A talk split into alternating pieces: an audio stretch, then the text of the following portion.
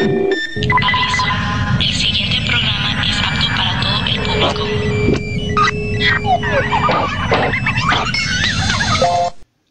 Chainsaw Man en su sencillez coincide con un tema de la filosofía de la voz Cise y elenca su Pansy, la constitución del sujeto moderno, pero lo hace de una manera bastante peculiar.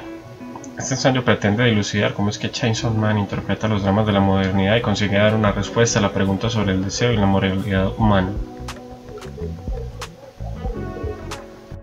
Bayer es una compañía farmacéutica en la que puedes confiar, a menos que seas homofílico en Latinoamérica o Asia, donde Bayer decidió vender drogas contaminadas de VIH después de descontinuar su uso en Estados Unidos y Europa. ¿Pero qué querías que hicieran? ¿Tirar las drogas a la basura? Eso hubiera reducido sus beneficios. Y hablando de beneficios, en 2018, Bayer adquirió Monsanto, los inventores de la heroína y los inventores de la gente naranja, juntos al fin. Ven a Walmart a aprovechar nuestros precios baratos. ¿Y cómo podemos ofrecer precios tan baratos? Pues por usar trabajo esclavo, por supuesto. Siempre pagamos el mínimo a nuestros empleados y robamos de su nómina también. Aquí en México, personas de la tercera edad embolsan tus compras por propinas y no les dejamos tomar breaks ni sentarse. Sobornamos oficiales en Teotihuacán para construir una mega tienda dentro de un sitio de patrimonio mundial. Walmart, no puedes escapar de nosotros, y menos si eres uno de los trabajadores que encerramos en la tienda de noche. La precariedad laboral, la desconexión afectiva entre hombres y mujeres, la misoginia, la idea de que se puede tener todo si se posee voluntad, la terrible comprobación de que no se tiene nada, de que la vida misma entrada en el orden de las cosas que no tienen valor, es el espíritu de la época. Si mueres, a tu empresa le importa un pito. El Estado mismo hará caso omiso de tu angustia y dolor, ya que solo eres un número más, una estadística. Cuando el demonio pistola mata a millones, sus nombres se vuelven parte de un conteo, eso y nada más.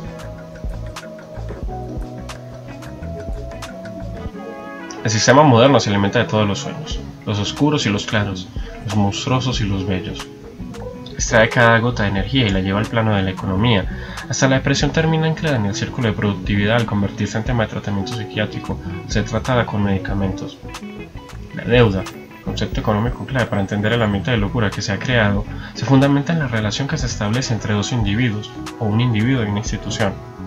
Alguien presta y así surge un lazo, una obligación moral que vincula a las dos partes.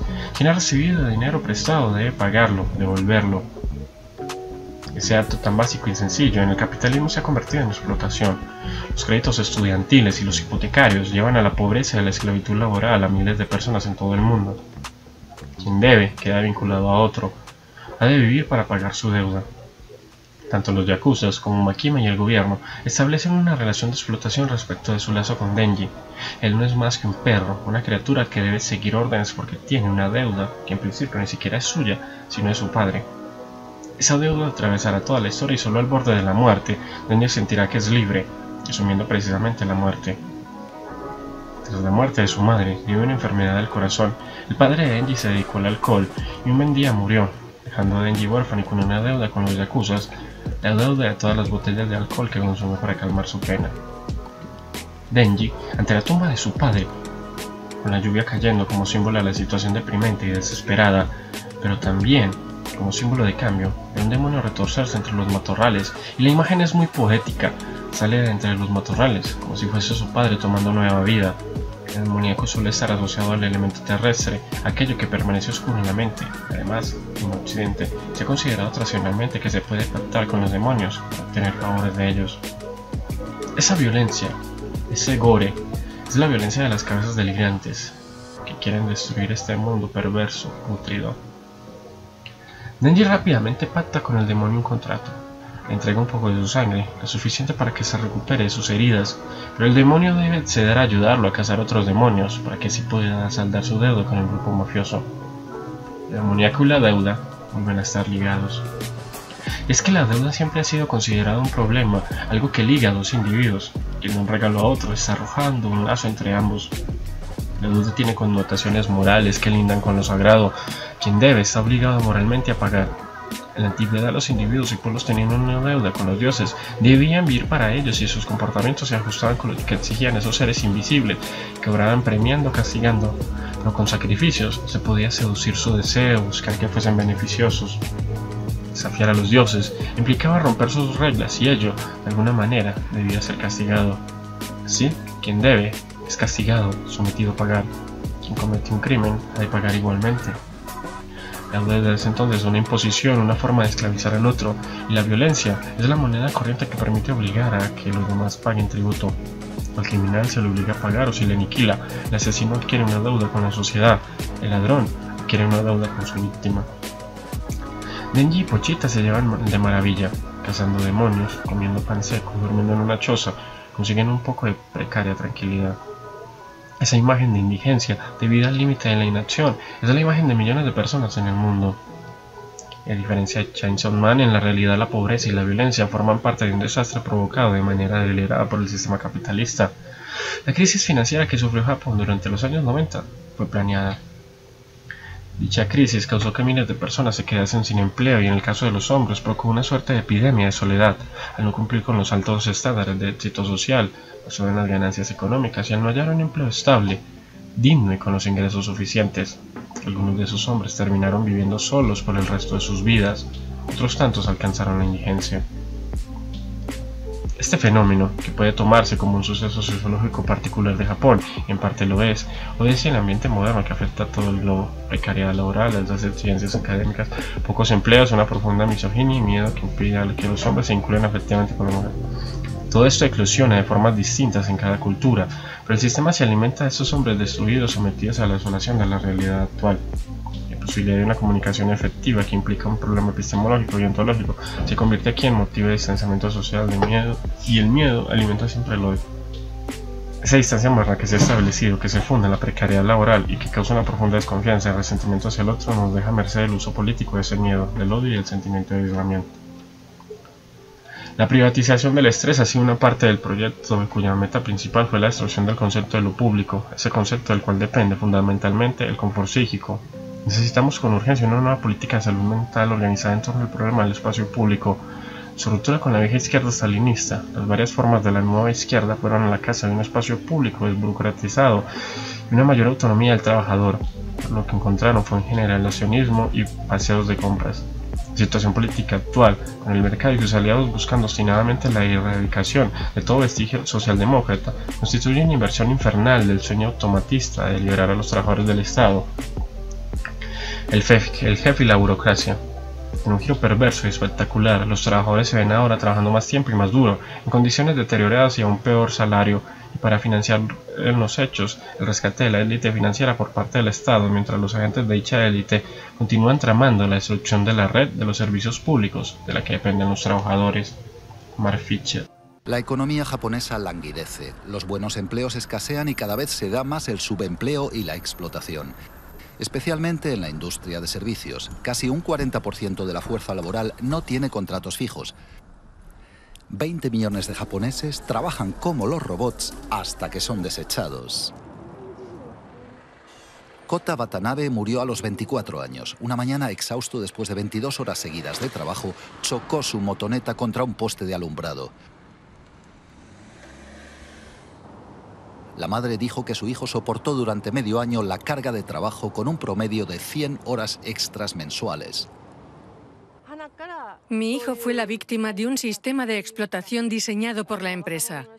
Saben de la situación miserable que vive la gente joven y los fuerzan a trabajar en condiciones inhumanas. Luego se deshacen de ellos. Creo que ese es el método. En Japón, la paciencia es una virtud. Así eduqué yo a Kota.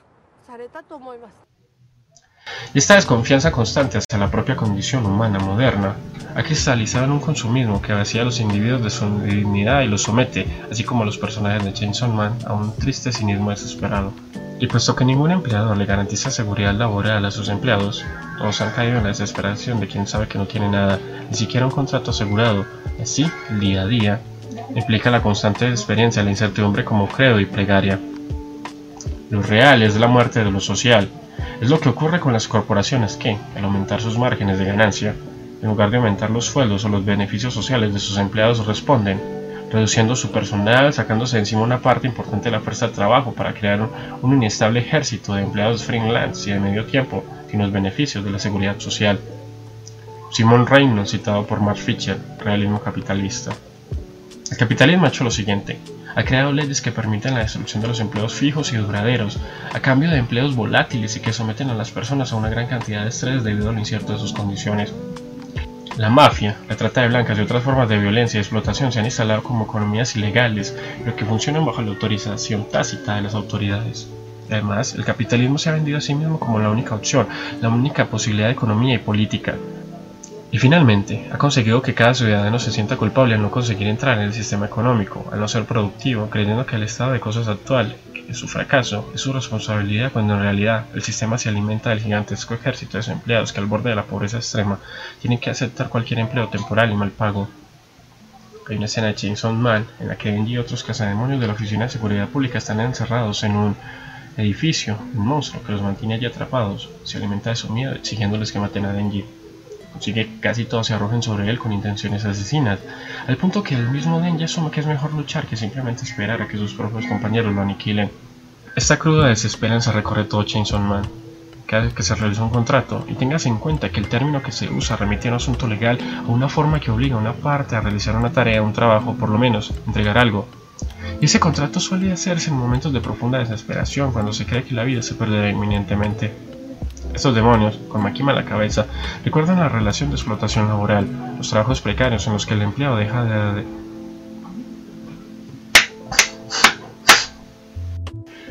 Estos demonios, con Makima a la cabeza, recuerdan la relación de explotación laboral, los trabajos precarios en los que el empleado debe dejar su vida a cambio de un miserable sueldo. Hay un asunto libidinal, un goce en la esclavitud moderna, una relación perversa con el capitalismo que explota y destruye a los ciudadanos. Hay ante el capitalismo una fascinación, un goce masoquista que todos sufren, que todos vienen en sus carnes y que alimenta la explotación de los individuos por los individuos mismos. Estos demonios, con Makima a la cabeza, recuerdan la relación de explotación laboral, los trabajos precarios en los que el empleado debe dejar su vida a cambio de un miserable sueldo. Hay un asunto libidinal, un goce en la esclavitud moderna, una relación perversa con el capitalismo que explota y destruye a los ciudadanos. Hay ante el capitalismo una fascinación, un goce masoquista que todos sufren, que todos vienen sus carnes y que alimenta la explotación de los individuos por los individuos mismos. Pero es que el sistema mismo impide que aparezca otra forma de organización social que permita calmar las necesidades económicas, libidinales, de afecto y comunicación que los humanos tienen. El sistema se vende a sí mismo como la única posibilidad y ello ya sea que los integrantes del mismo se depriman o vivan felices.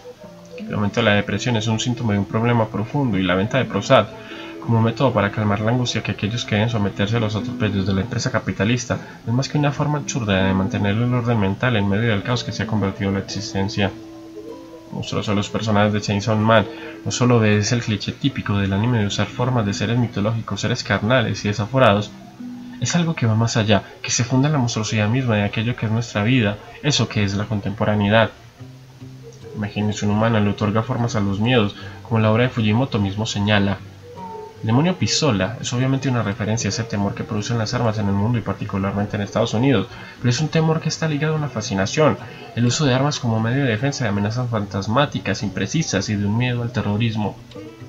Ese nacimiento para los demonios en el anime no es un elemento nuevo, ya que normalmente, como sucede en la mitología, son exteriorizaciones estéticas de conflictos internos o manifestaciones de contradicciones y anhelos sociales, la psique humana se escapan estos seres que, tomando formas antropomórficas, encarnan aquello que no puede ser aceptado, lo real traumático, como lo pensaba Lacan. En el caso de Chainsaw Man, que después de la fascinación ante la esclavitud, porque Denji obedece a esos seres odiosos que son los Yakuzas y Makima, y los mafiosos en el demonio control tienen el mejor respeto por él, y el vínculo que forjan es completamente arbitrario, es abusivo, es víctima de maltrato, de trabajo forzado, de esclavitud y abuso verbal. Los yakuzas como Makima lo tratan de perro, se burlan de él. El cinismo es la doctrina de hoy. Ante la idea de que nada es en sí mismo valioso, queda el apego por aquello que se supone que define al individuo en cuanto tal, por su sexualidad, su nación, sus preferencias musicales, etc. Y paradójicamente, la postura más común es de desprecio hacia los gustos de los demás, si nada es importante y debo aferrarme a lo que me hace individuo, algo que soy consciente que es una ficción, una mentira, la mentira de los otros me resulta despreciable. Si todo vale, nada vale. Así que de nuevo, si el mundo ha aceptado que todo es subjetivo y que no hay lazos que unen a individuos, ¿por qué Benji sigue aferrado a la deuda? ¿Por qué no escapa de ella? La respuesta de Alenka Supansi siguiendo a Khan y a Lacan es que el deseo del otro es un misterio y para evitar la angustia de tener que estar adivinando constantemente que desea el otro, El individuo se crea un super yo que lo castiga, que lo obliga a asumir una ley moral que le hace sufrir, pero que al menos le entrega una directriz de comportamiento. Sufre, pero es el precio que tiene que pagar por no adivinar que desea el otro. Se asume a sí mismo en una historia, es un mujeriego, un santo, un hombre honesto. Cualquier papel que asuma es una historia que está atravesada por el deseo del otro y se narra a sí mismo como un acto que cumple con aquello que cree que el otro desea. Como señala Nietzsche en la genealogía de la moral, el ser humano prefiere creer en nada que no creer en nada. En ese vacío que es la ley moral, el individuo introduce aquella historia, aquella ley que se pone a sí mismo, para al menos hallar un sentido de su existencia y ello le permite ser deseado por otros, y en el caso de no poder acceder al deseo de otros, cae en la locura, en la soledad y la desesperación, pero allí encuentra también un goce, goce que recae sobre sí mismo.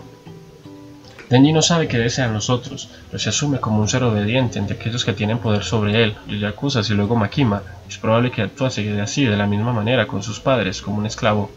El miedo primordial es el miedo al vacío, a que falte algo, en el caso de aquel que desea, que falte el objeto de su deseo, el no saber qué debe hacer para que aquella persona que desea le corresponda en su deseo se entregue. La culpa es al menos una forma de lidiar con ese horror Bakby. Se suele considerar que una deuda es algo que un individuo ha contraído voluntariamente, pero no siempre es así. Pero la deuda no es solo justicia del vencedor, puede ser también una manera de castigar a ganadores que no se suponía que debían de ganar. El ejemplo más espectacular de eso es la historia de la República de Haití, el primer país sobre el que se colocó en un estado en esclavitud, mediante deuda. Haití era una nación fundada por antiguos esclavos de plantaciones que cometieron la temeridad no solo de rebelarse entre grandes declaraciones de derechos y libertades individuales, sino también de derrotar a los ejércitos de Napoleón, que envió para devolverlos a la esclavitud. Francia clamó de inmediato que la nueva república debía 150 millones de francos en daños por las explotaciones expropiadas, así como los gastos de las fallidas expediciones militares y todas las demás naciones, incluidos los Estados Unidos, acordaron imponer un embargo al país hasta que pagase la deuda. La suma era deliberadamente imposible, equivalente a unos 18 mil millones de dólares actuales. El posterior embargo consiguió que el nombre de Haití se convirtiera en sinónimo de deuda, pobreza y miseria humana desde entonces. David Graeber en deuda.